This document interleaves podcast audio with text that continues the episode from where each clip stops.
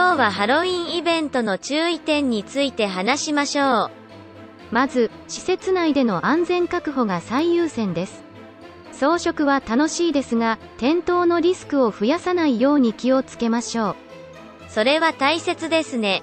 装飾は通路を塞がないように、そして車椅子や歩行器で移動する方々にも配慮した配置にしましょう。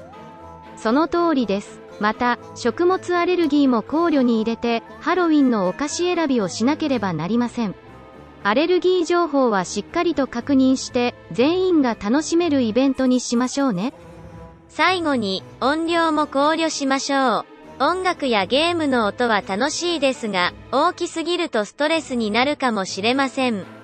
そうですね。皆さんが楽しく、安全にハロウィンを過ごせるよう心がけましょう。